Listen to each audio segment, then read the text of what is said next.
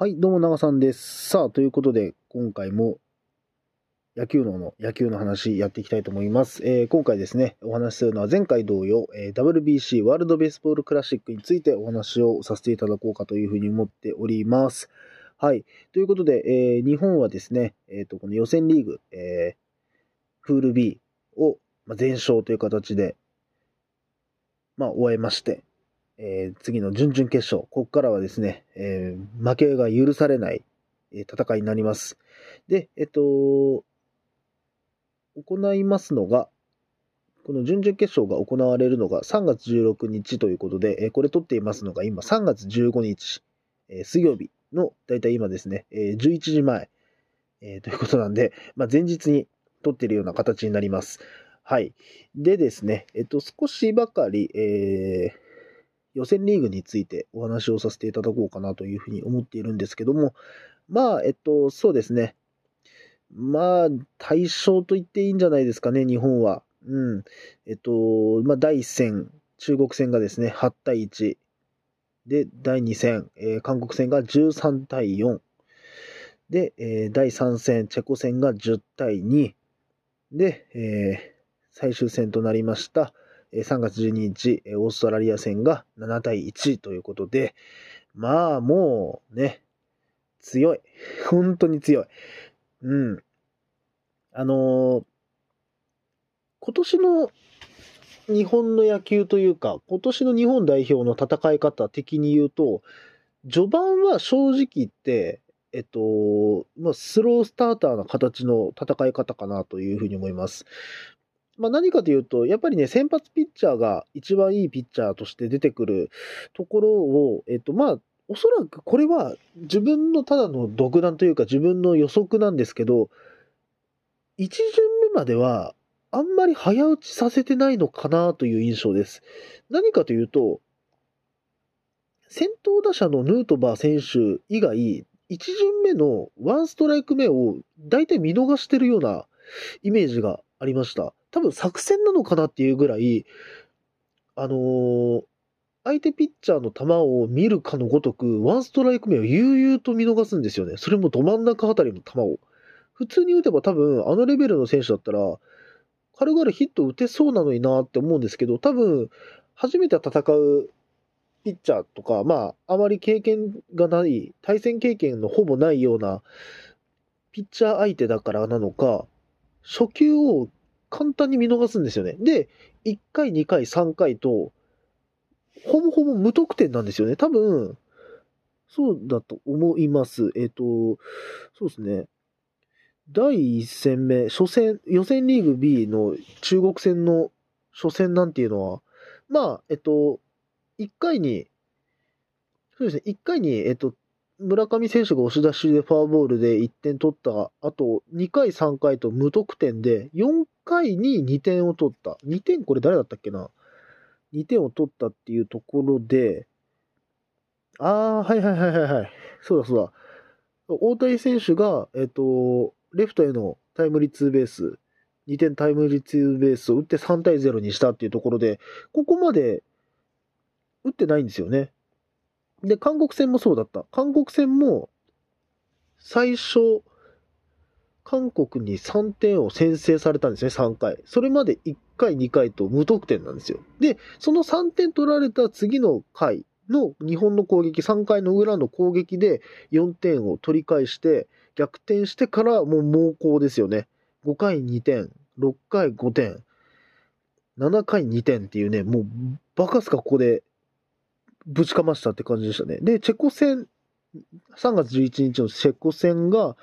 ここもそうですね、1回にチェコに1点を取られて、1回、2回の日本の攻撃は0点です。で、3回に3点を取って、4回に1点を、4点を取って勝負あり、ほぼほぼ。で、5回1点、8回2点という形で、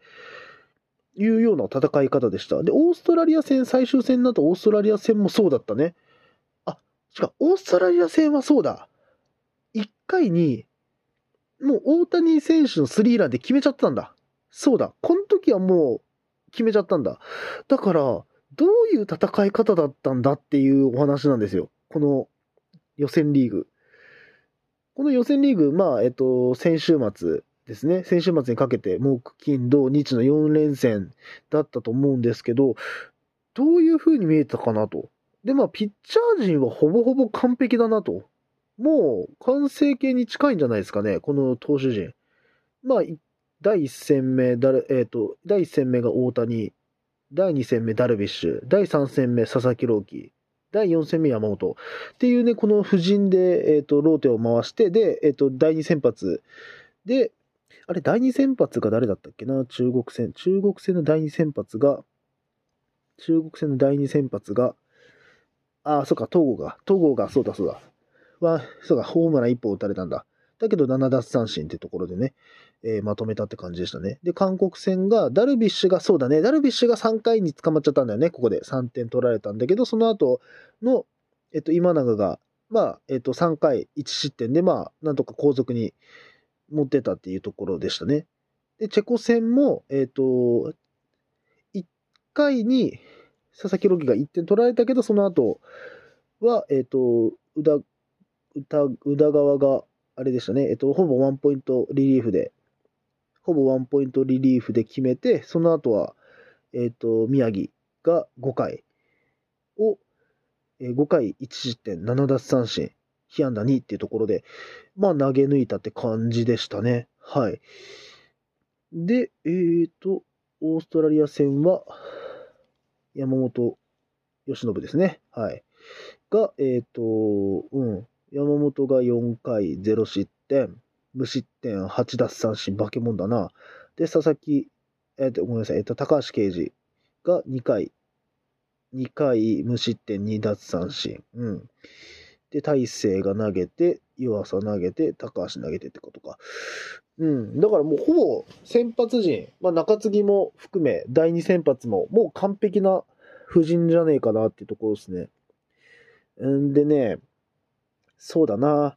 まあ、ちょっとお話をさせてもらうと、近々で話すると、オーストラリア戦の山本に関しては、もう完璧すぎるぐらいの投球だったんじゃないかなってところですね。えっと、そうだな。ちょっと細かい部分で話をすると、えっと、まあ、カウントを取るっていう、カウントを稼ぐっていう部分で言うと、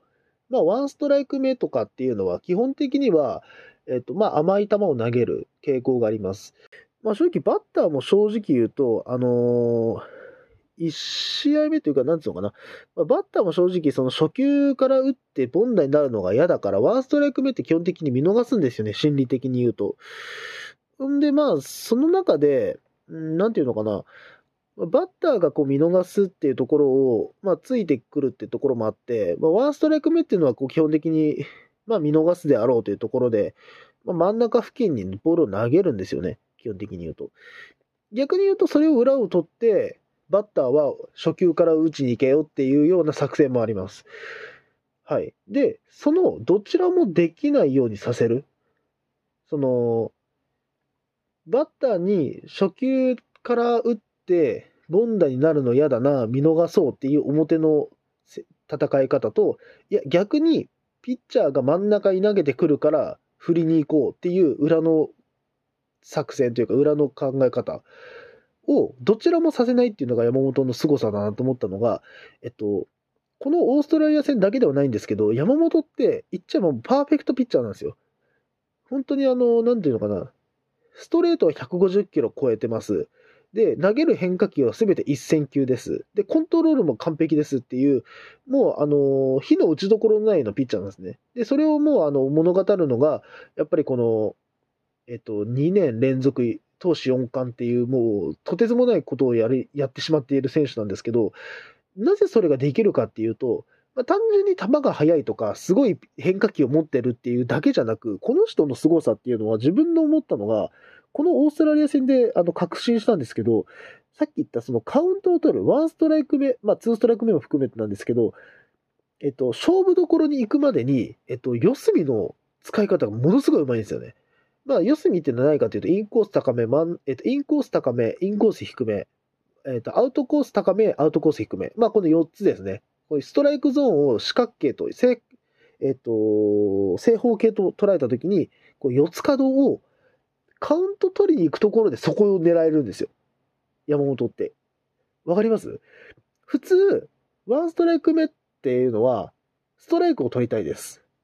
でも、四隅を狙ったら確かにそりゃ打たれないんだけど、コントロールミスしたら、それってボール球になっちゃうから、投手、バッター有利になっちゃうんですよ。だから基本的には、普通のセオリー的に考えたら、ど真ん中あたり投げるんですよ。だからみんなバッターはそこを狙って満振りしてくる。で、それが当たりどころが悪ければホームランになっちゃう。だから、どうしようかってところを、え、別によくね、よ、四隅狙えいいじゃんっていうところで狙えちゃう選手なんですよ。山本って。で、バッターはボール球だと思って見逃したらストライクって言われる。で、あ、やべえって、どんどんどんどんバッターをこう打てないカウントまで持ってって、最終的に自分のウィニングショットで決める。で、そのウィニングショットも一種一種類だけじゃなくて、投げる球全てがウィニングショットになっちゃうんですよ。カーブもスライダーもフォークも、ストレートも、全てがウィニングショットになっちゃう。勝負どころの球になっちゃう。だからこれ簡単に言うと、まあ、プロレス、まあ、これ一応ね、我々プロレスポッドキャストなんで、プロレスポッドキャストらしく言うと、えっと、なんだろうな、ゴングが鳴っていきなりめちゃくちゃ難しい、なんだろうな、つなぎ技をやりまくって、で、自分の持ってる、えっと、フィニッシュムーブが4つも5つも6つもあるみたいな。もうどれで来るかもわからないみたいな。で、全部投げられちゃうみたいな。いや、もうそれは相手足、もう手も足も出るわけねえじゃんみたいな。相手に反撃の隙も見せないような戦い方みたいな。もうプロレス的に言ったらすげえしょっぺいじゃんと思うかもしれないんですけど、まあ、ピッチャーとしたらもうこれ完璧すぎるというところがもうこの山本由伸という、まあ、今日本球界のナンバーワンピッチャーですね、の凄さですね。まあ、それが物語ってるのが4回60球、1安打8奪三振っていう、まあもう、もう、もう、いつメジャー行くのかなっていう、その楽しみでしかないようなピッチャーなんですけど、ね、っていうところで、まあ、そんなところで、まあそんな選手がね、第4戦目に来ちゃったら、もうそれはお手上げですよねっていう お話です。で、えっと、ちょっと明日の話をさせていただくと、えっと、そうですね、えっと、明日の先発が、えっと、予選リーグの初戦を投げました大谷投手が、えー、先発予定となっています。で、えっと、大谷に関しては、えっと、初戦ですね。初戦の中国戦。初戦の中国戦が、えー、っと、これが、初戦の中国戦がどうだったっけな ?4 回49球、えー、5奪三振1安打。やべえな。こっちもやべえな。あ、こっちもやべえな。あ、そっか。この人もやばかったんだ。そう。あのね、大谷はね、あのね、緩急の使い方がうまかったですね。うん。あのー、基本的に大谷が投げる球って、ストレートがまあ普通に160キロ超えてきます。で、スライダーもめちゃくちゃ横に曲がります。で、スプリットが、えっ、と、球速差めちゃくちゃ、球速それなりにありながら落差つきますみたいな、もう、あの、化け物みたいなピッチャーなんですけど、まあ、そうですね。やっぱりこのメジャーで培った投球術みたいなところがね、遺憾なく発揮されてたのはこの木曜日の、えっ、ー、と、大谷の一戦なんですけど、すげえなと思ったのが、どこの回だったかな。えっ、とですね、ちょっと待ってくださいね、調べます。4回だったかな ?4 回表だったかなああ、これだ。4回表の中国戦。4回表の中国の攻撃の2アウトですね。西4回表、ツーアウト、西、えっ、ー、と、ツーアウト1塁で、えー、4番バッターに対して投げたラストボールですね。ラストボールのあのスライダー完璧すぎましたね。あの、左バッターに対して大谷が投じたのがアウトコースに、えっと、アウトコースのボール球から、えっと、アウトコースギリギリまでにスライドしてくるスライダーなんですけど、もう、ドンピシャすぎる。あんな球投げられたらバッター手も足も出ないわ、みたいな球をラストボールに持ってくるっていう、選択するっていう。えー、それでいくかっていう。頭ねえわ、その球みたいな。いや、もうね、なんだろうな、メジャー行ってからの大谷のなんだろうな、あの投球術の幅の広がり方ってすげえなっていうお話なんですけど、大谷今回この投げたのかな？わかんないですけど、投げたかとかちょっと微妙なんですけど、あの、160キロ超えるシンカーも投げるんですよね、この人ね。で、スライダーもさっき横にスライドする、まあスライダーと、あと縦に落ちるスライダーも持ってるんですよ。うん、あのー、無理ですよ。で、これでバッターでしょ？え、何してんの一人でっていう話なんですけど、まあそんな人がね、えっと、最後、えっと、明日ですね、えっと、準々決勝イタリア戦、まあ先発で、まあ第一先発として投げますというところですね。で、第二先発が、なんか、ニュースで見たんですけど、ダルビッシュがダルビッシュ投手が第二先発やるっていうことで、まあ、大リーガーリレー、メジャーリーガーとのリレーをちょっと見れるっていうところでね、まあ、ちょっとこんな機会ないなっていうところで、まあ、ぜひね、見たいなってところなんですけど、まあ、何よりもね、この準々決勝からは、もうあの、負けたら終わりのね、サバイバルレースになってくるんで、もう、一度でも負けたら終わりっていうところなんで気の抜けないところではあるんですけど、対するイタリアはですね、えっと、プール A、えっと、まあ、A グループですね、がもう大混戦も大混戦だったんですよね。はい。で、えっと、わ、すげえ。えー、あ、そうか、そうだったんだ。えっと、5チームで争ってたと思うんですけど、予選リーグ。えっと、プール A はですね、えっと、5チームすべてが2勝2敗で並んでるという、凄まじいことが起こってました。はい。あの、日本がね、あの、対象でもうボロ勝ちしてた中、えっと、プール A めちゃくちゃすごいことになっちゃってます。で、その中で勝ち上がったのが、えっと、キューバとオラ、えキューバとイタリア。はい。で、えっとですね、これ、うわー、そういうこと？はあ、はあははあ、えっとですね、ちょっとサッカーみたいな話になるんですけど、これ勝敗が、えっと、同率っていうところにおいて、得失点差で、えっと、まあ、得失点差で、それの高い順に、得失点差の高い順に、えっと、まあ、順位付けがされてるんですが、えっと、まあ、今回戦うイタリアがですね、えっと、得失点差で言うと3ですね。はい。で、えっと、1位のキューバが得失点差10。だから、ここの間です。えっと、7。7の、えーと、得失点差があります。で、オランダがマイナス6。で、えっ、ー、と、これがパナマか。パナマが9。で、えっ、ー、と、チャイニーズ・タイペイ、台湾ですね。が、えっ、ー、と、チャイニーズ・タイペイが、これが、ん待って、これが？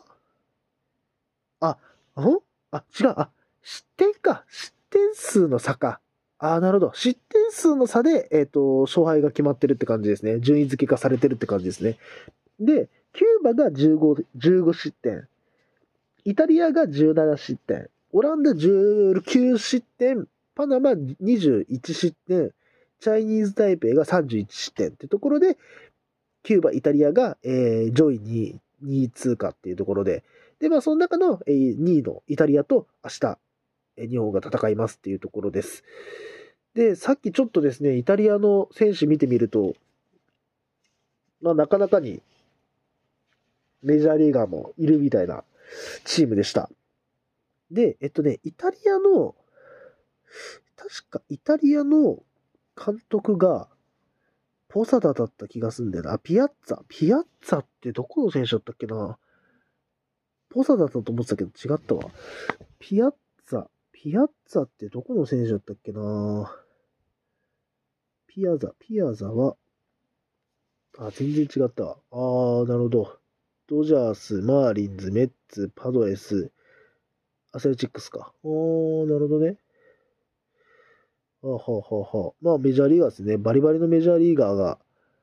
まあ、キャッチャーか。そうそうそう。なんか、なんかイメージ、キャッチャーのイメージだったけど、そうでしたね。はい。まあ、そんな感じで、まあ、イタリアと戦いますと、明日、日本が。で、やっぱりね、この日本戦でやっぱ活躍してほしいのが前回の話もしましたが、村上選手の、えーと、復調ってところで、まあ、調子を上げてきてほしいなってところなんですけど、まあ、えっと、えっと、日曜日か、日曜日の、えー、オーストラリア戦、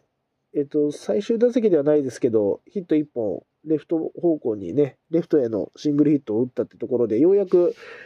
村上にもヒットが出たってところで、まあ一安心かなっていう感じなんですけど、やっぱね、まだまだね、あの、村上に求めてる、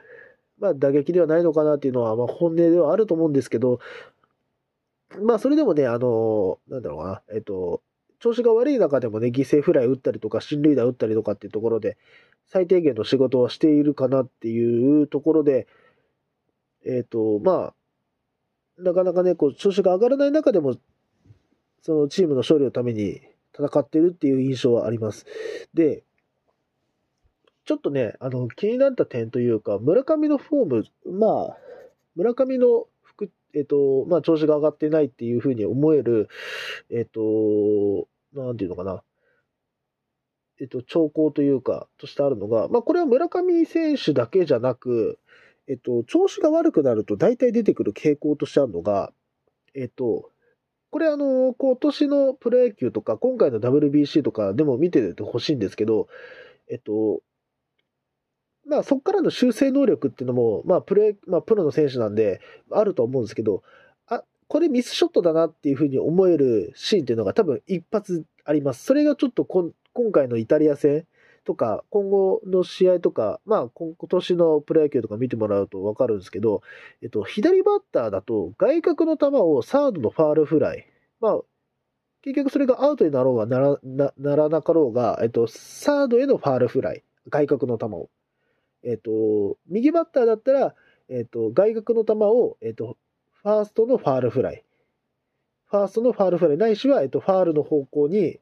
えー、観客の方にボールが飛んでいく。まあ、フライ、フライ気味の球が飛んでいくっていう球を打った時っていうのは、正直言っていいバッティングじゃないです。